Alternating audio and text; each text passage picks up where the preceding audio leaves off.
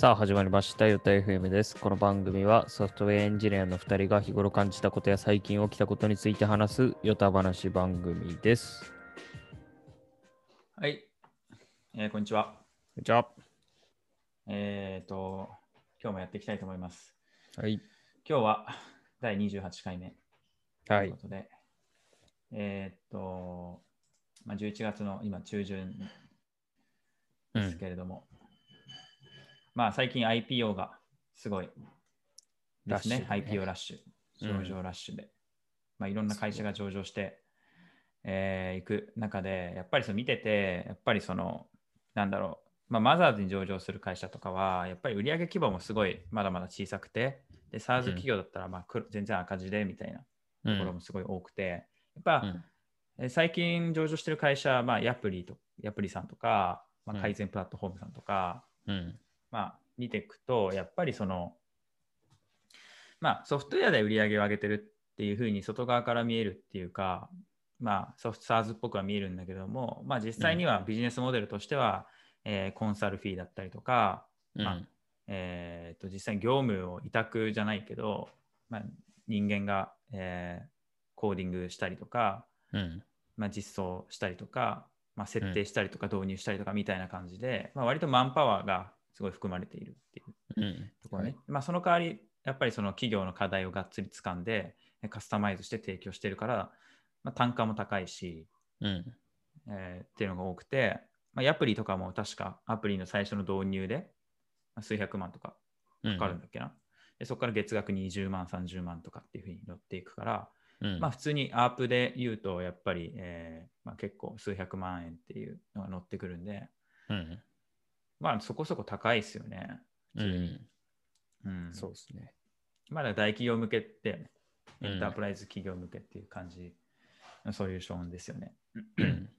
まあそんな感じで、やっぱりその、まあ DX っていう言葉が今すごい叫ばれているうん。中で、まあ、あらゆることをこうデジタル化していく、で業務を改善していく、効率化していくっていうところが、まあ、うん。もう世の中の企業にすごい求められてくるっていうのは、まあ、明白かなとはい。思いまして、まあ、だから、まあ、ちょっと IT に詳しい、IT のツールに詳しい人が、まあ、すごいなんかいろいろ教えてとかって言われたりとか、うん。ちょっとうちの会社のこの、なんかどうにかなんないとか、うん。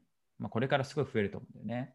うん。っていうことは、まあ、そういう、まあ、SIR 的な、えー、とシステムの導入を支援したりとか、まあ、コンサルだよね。うん。まあ、業務改善、IT による業務改善をこうコンサルする、まあ、会社が、会社なり組織、個人が、まあ、すごいこれから増えてくるのかなと思っていて、はい。で彼らに特別なスキルは必要ないんですよ。その特別なプログラミングスキルとか、まあ、特別な高い技術力が必要なくて、まあ、なんなら、まあ、そこそこ IT のことを知っていれば、うん。えーまあすごい実は仕事になる可能性があるかなっていうふうには思っていて、うん。本当にレガシーな会社って世の中多い、特に日本は多いと思っていて、やっうん。ぱり日本ってやっぱ中小企業がやっぱりすごい多いし、うん。まあ、大企業の力は強いんだけど、うん。やっぱりまあ実際ね、企業の大半は中小企業で、うん。やっぱりね、もうそのパソコンもろくに使えない人とか普通にいると思うし、たくさん。うん。うん、 Slack とかなんてね、聞いたこともないよみたいな。人がほとんどだもんね。うん。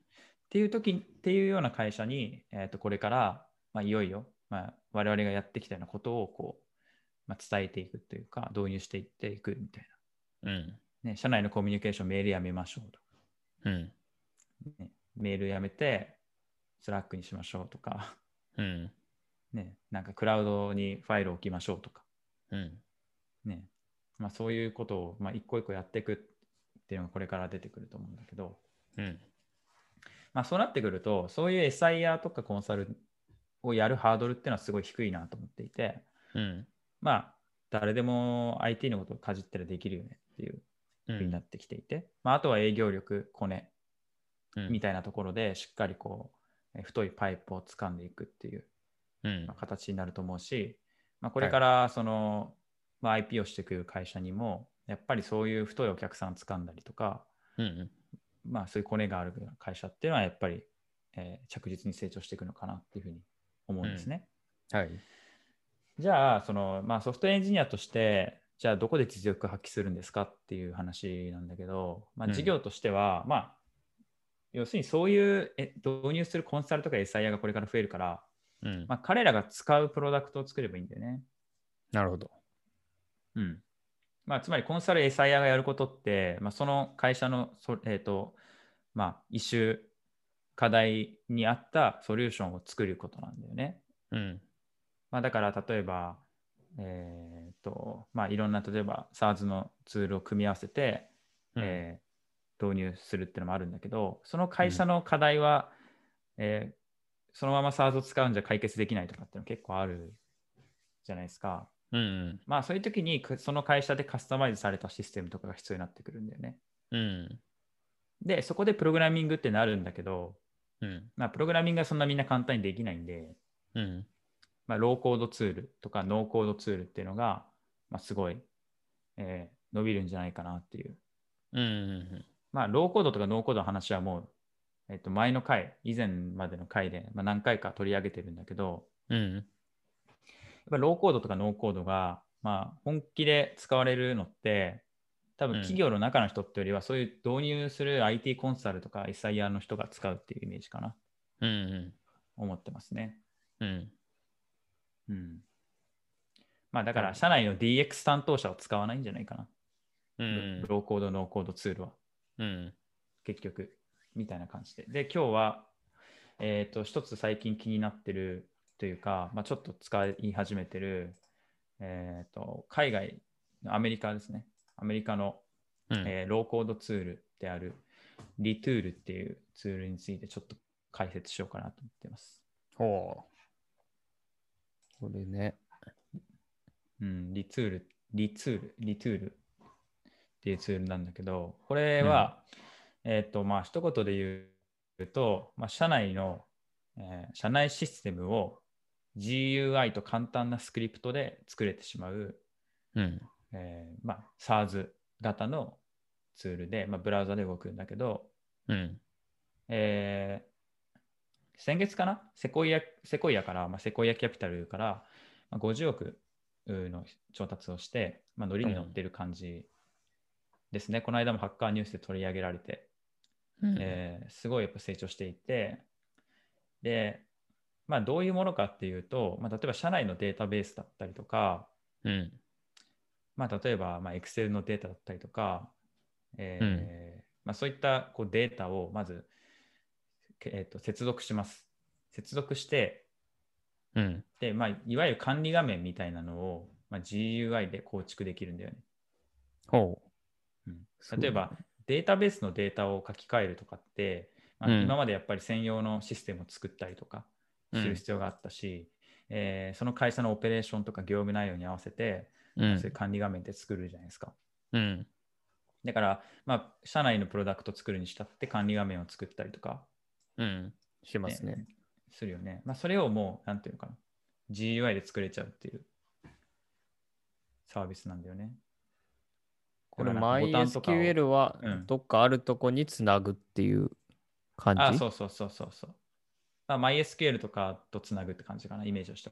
あうん、で、えーっと、まあなんか、ボタンとかもドラッグドロップで置けて、あ。うん。例えばそのボタンを押すと、なんかレコードが追加されるとか、うん。まあ、そういうの、まあ、レコードが追加されるとか例だけど、まあ、実際にいろんなことができる。例えば API、自社の API と連携したりとかもできるうんうん。ですよね。だからボタンを押したら、なんか API が生み出されて、うん。データベースが書き換わるとか。まあそういうこう本当に管理画面で必要なもの全部できるんですよ。うん。で、えっと、なんだろう。そのデータの表示とかは、まあ、SQL を書いたりするんだけど、うん。えっと、まあ、簡単な JavaScript も書けるんだよね。うーん。だ割とこうやろうと思ったら拡張性も良くて。うん。だからなんか会社で管理画面作ってますみたいなうん会社とかは全部もうこれで置き換えれるんじゃないかなっていうレベルでうん。すごいね、拡張性があっていい感じですね。これはローコードだからまさに。ほう。うわあ、ストライプリファンドツールとか。いいね。なるほど。で、えーなんか調べたところによると70%のお客さんはオンプレミスで利用してるらしくて、まあ、社内のデータベースだから、うん。まあね、こういうクラウドのサービスと接続するのはまあ無理っていうケースが多いと思うんだうよね。ん。まあ、そういうところはやっぱりオンプレでやってて、まあ、うん多分 Docker イメージかなんかが配布されるから、それを自社の、えーオンプレサーバーに上げてって感じだと思うんだけど、うん。これ、まあ、その中小企業っていうか大企業でも全然使えるんだけど、まあ、うん俺は結構スタートアップにめっちゃいいかなと思っていて、うん。スタートアップとかってやっぱプロダクト開発に集中していくっていう中で、うん。その裏側の管理画面だったりとか管理システムを作るのって結構後回しになりがちかなっていうふうに思っているし、うん。わざわざリソース割くのもな大変だよねって話になってくるじゃん。うん。で、まあ、MVP で出したいですみたいな。っうん。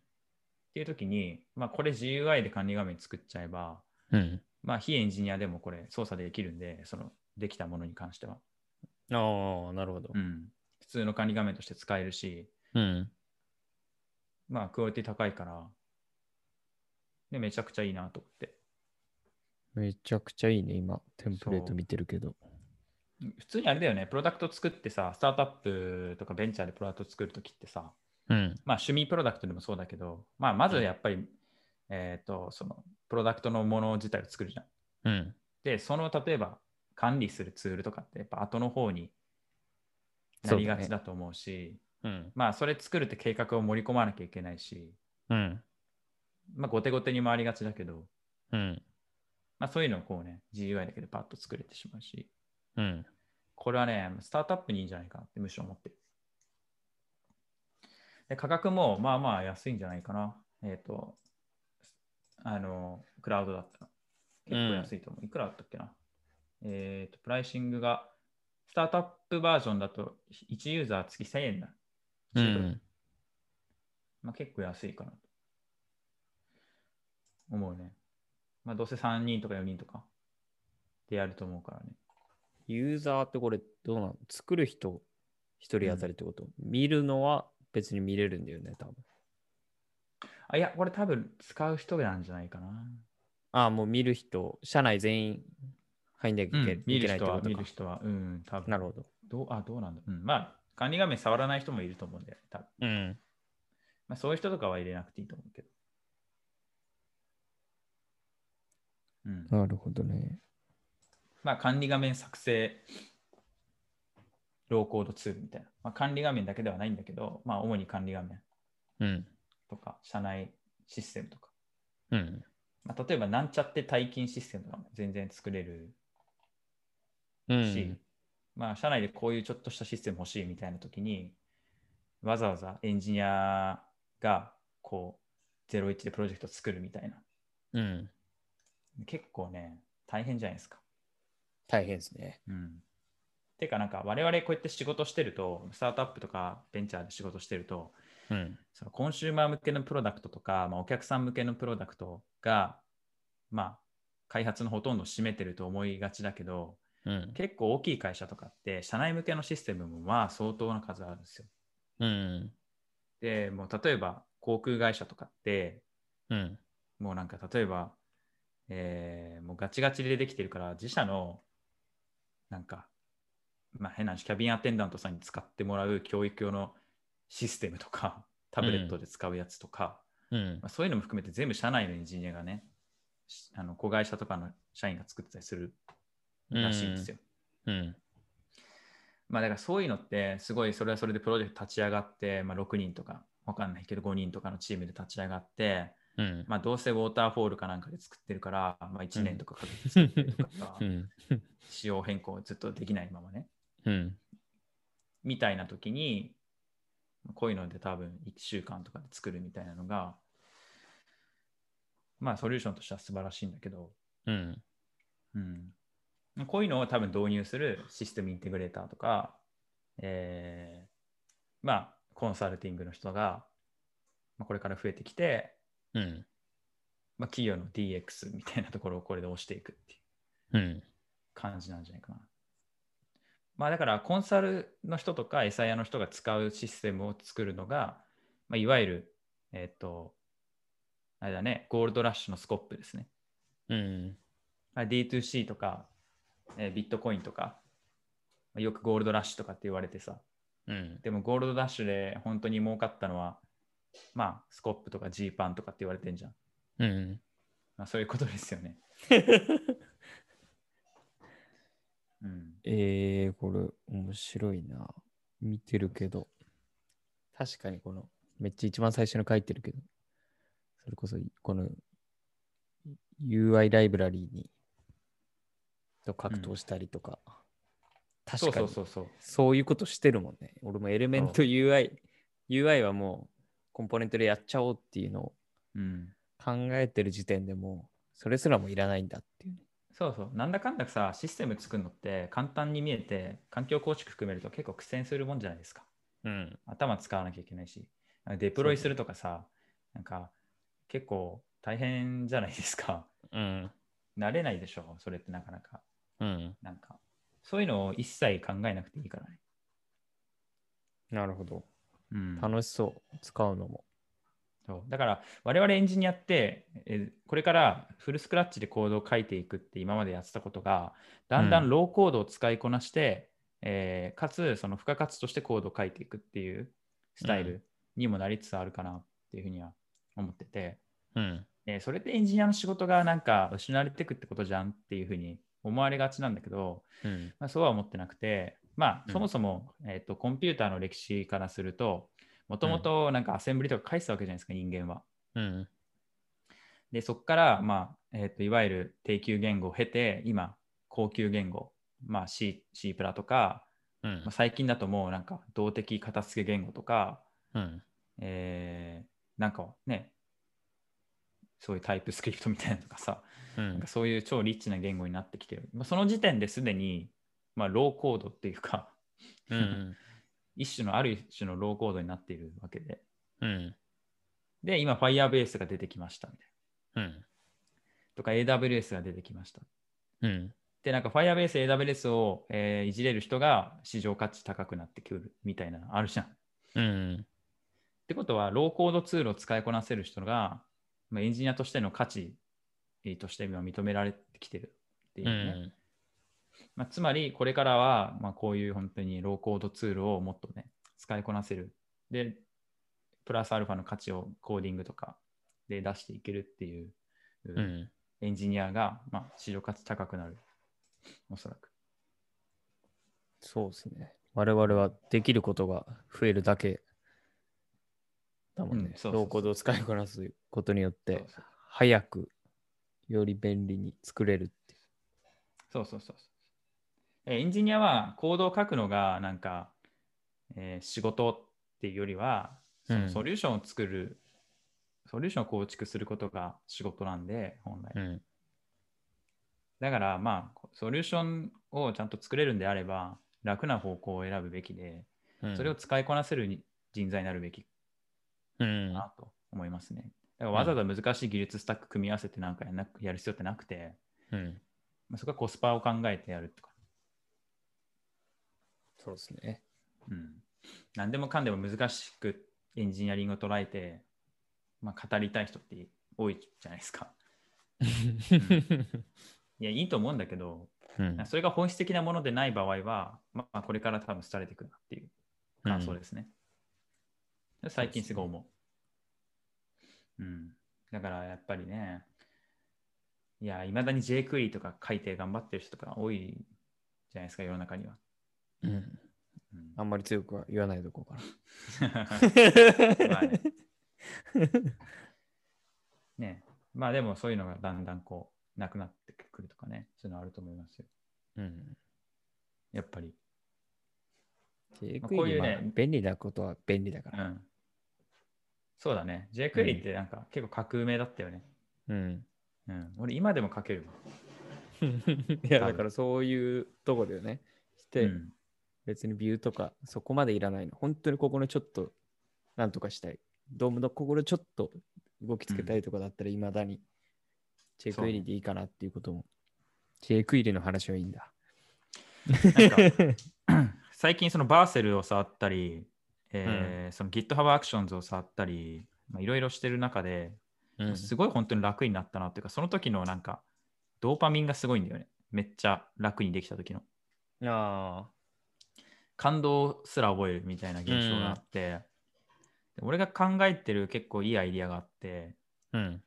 いや、これ、いいアイデアというか、まあ、思想があって、これから多分、うん。デプロイとか、インフラとか、そういう言葉、多分、意識しなくても、うん。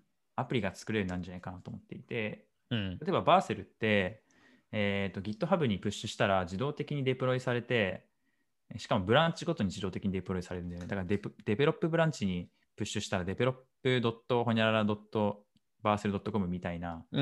URL が作られて、うん、それが最新になっていって、それがマスターにマージされたら本番が書き換わるみたいな。うん。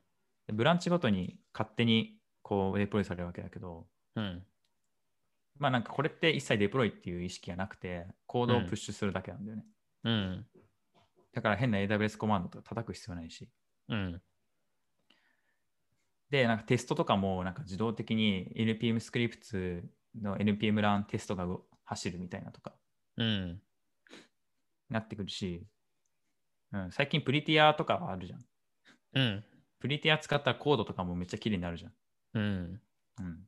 だからバカでも綺麗なコード書けるっていうかね。うん。そうっ。ていう時代になってきているから、俺思ったのは、もうなんかクラウド上でまず技術スタックを選択してくださいみたいになるわけ。うん、で、バックエンドは、じゃあ Node.js ポチ。うん。で、フレームワークは、まあ、Nest.js ポチ。うん。で、データベースを選択してくださいみたいな。うん。データベースじゃあ MySQL にするみたいな。うん。で、あまあ、キャッシュ DB を選んでください。まあ、レディースにするみたいな。うん。ポチポチ押していくわけですよ。じゃあ、フロントエンドの、えー作りたいもの何ですか？みたいな。モバイルアプリ、えーウェブアプリみたいな。うん。で、なんか、ウェブアプリとしたら、じゃあフレームワークを選んでくださいみたいな。ああ。React.js、Vue.js、AngularJS みたいな。ポチッと押すじゃん。うん。で、まあ、あと、えーなんだろう、まあ、CSS のなんちゃらとか全部 GI で押していって、最後うん Generate って押したら、すべてモノレポになった、うん。そのボイラープレートが生成されて、うん。GitHub 上に上がるんで、まず。で、もうその時点でデプロイされてるわけ。うん。で、その時点でテストも全部あるわけ。うん。あとはそれを、えー、とクローンして、ローカルで書き換えるだけ。書き換えてプッシュするだけ。そ。したらもう全部動くみたいな。で、めちゃくちゃアクセスが来ても全部後ろ側はスケーラブルな環境になってて、うん。一切インフラを気にする必要ないとかね。それエディター、ブラウザで動くんじゃダメなんですか？エディターがブラウザ？うん。いや、それはやりすぎだね。それはやりすぎなんだ。それはね、あのね、そういう、いや、まあ、モナカ、モナカってわかる？ああ、触ったことあるわ。あ、モナカってブラウザで作る、ウェブアプリを作る、うん。あ、ウェブアプリか、モバイルアプリだね。モバイルアプリを作るソリューションで、うん、まあ、アシアルっていう天才的な会社が作ってたやつなんだけど、うん。俺もね、なんか Monaca 使ってた時期あるんだけどね、うん。やっぱね、いや、でも、いや、ちょっと待ってよ。ブラウザでエディターはね、結構実は今最近すごいクオリティ上がってるよね、でもね、確かに。 Cloud9 とか？うん。てか、そもそも、あの、 Atom ってエディターあるでしょ。うん。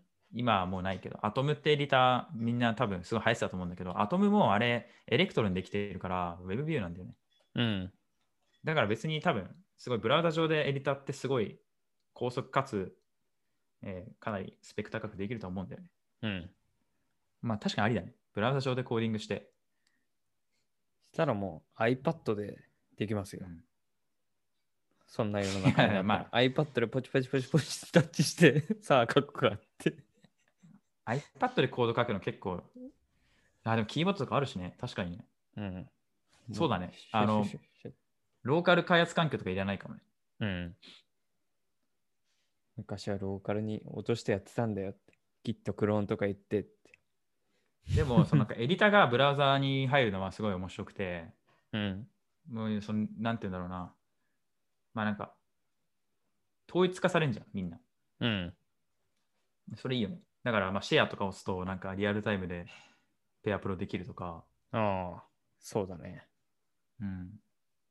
いいよそれね。それちょっとワクワクするね。ね。まあ、ブラウザのね、その、レンダリング性能が、うん。まあ、まだ若干完璧ではないから、うん。ね、これがどんどん良くなってくると、もしかしたらエディター、ブラウザになるかもね、マジで。うん。うん。なんかちょっとね、最初ないだろうと思ったけど、意外とあるかも。楽しみだな。うんだんだんね、そのネイティブコードとブラウザの差異がなくなってくると、パフォーマンス的にもね、うん。まあ、Apple シリコンに期待です。そうですね。うんそうそう、そういうふうになんか割と、まあ、 Vercel の思想じゃないけど、 Vercel って、えっ、と、なんだっけ？ zero config っていう思想だよね。そそれ Next.js だっけ？忘れちゃったけど、あれ Vercel だよね。 Vercel の思想って。バーセルって確か、 zero config みたいな思想があって、一切設定をさせないっていう。あ、そうですね。 zero configuration って書いてますね。 Vercel のだよねサイトに。書いてる？そうう、ん。まあだからまあ、おそらく、えーユーザーにめんどくさい設定環境を構築させずに、うんコードを書くことに集中させるっていう。うん。で、インフラも全部 Vercel の場合は、えー一切考えなくていいじゃん。うん。まあ、 Heroku だったらさ、マシンを何か何台追加するとかさ、うん。あるけども、まあ、そういうのいらないじゃん、バーセルは。まあ、バーセル性的サイトだからあれだけど、うん。まあ、そういうふうに、もうむ難しいこと意識しなくても、裏側でいくらでもスケールするっていううん。思想。これでなんか全部やできたらめっちゃユニコーンになるんじゃないかなっていう。そうだね。いや、いや全然こういう世の中にはうん。なってやってほしいですね。ね。そういう時にはいおじさんになって、うん昔はって言いたくないね。そうね。で、まあ、エンジニアとしての競合優位性が、まあ、だんだんね、こう、まあ、難しくなってくると思うんですよ。みんながこうやってうんバーセルとか使い始めたら、みんなそこそこ書けるようになるとかね。うん。って言った時に、じゃあどういうところで差別化するのかみたいのは、まあ、前も言ったけど、プロダクトセンスとか、えーまあ、愛とか、うん、うん。いや、本当にそういうことですね。技術に対する愛とかですね。そういうのでやっぱり差別化していくっていう。そういう世界になってったらね、なんかあんまりそのコンピューターサイエンスとかプログラミングとかの能力はうんあんまり得意でもないし専攻もしてないけどセンスだけあってめちゃくちゃ成功しちゃうやつみたいなのがあ、そう出てくるのがね。そうだね。いや、そんなもんじゃない？マジで。うんその少なくともこういうモダンなプロダクトに関しては。うん。で、もう一つ技術のなんか、そういうなんか、えーイノベーションみたいなうん。のがあって、えーまあ、パラダイムシフトみたいのがあって、うん。まあ、そこでまた一つ、えーエンジニアの、えー本当の意味での実用が試される瞬間が来ると思う。今はインターネット、ウェブシステム、ソフトウェア、まあ、全般は、まあ、割とね、えーやり尽くされてきてる感じがあるけれども、まあ、これからブロックチェーンとかもあるし、うん。まあね、ね量子コンピューティングとかさ、うん。わかんないけど、まあ、そういうところはもう学術分野だから、えーまあ、違う意味でエンジニアリングの、えー素質が試されるけど、今は少なくともうん。そういうね、ローコードになりつつあるんで、うん。そっち側に倒した方がいい。なんて思います。はい。はい。いや、昔は、高校の時とかは、ちょっとコードかけるだけでも、すごいなんかチヤホヤされたんだけどね。なんか、今は多分コードちょっとかける高校生なんて死ぬほどいると思うし、うん。えー価値低いから、ちょっとね、プロダクトセンスある高校生とかなんか、パパーっと作ってね。うん。まあ、そんな感じで、えーはいローコードツールを使えるようになりましょうという話です。はい。頑張りはいます。まあそうですね、そうローコードツールを使って何かをソリューションでやるっていう思想を取り入れていこうっていう、うん。日常的にも。うん。うん、コード書いた方が早いとかって思うんじゃなくて、むしろそういうのを使って何かできないかっていうふうに考えた方がいいってこうん。とですね。これからのことを考えると。結構普段もエンジニア的には考えるんじゃない？そのライブラリを使おうとかさ、そういううんうん楽しようっていうのはまあね思うことなんで。まあそっか、そうねそれをもっなんとか新しいもの。のを拒否るような人間になってくると、いよいよやばいですね。うん。気をつけましょう。はい。はい。OK です。したらじゃあ、えーまた来週やりましょはい。う。たらはい、じゃあ、お疲れ様ですお。疲れ様です。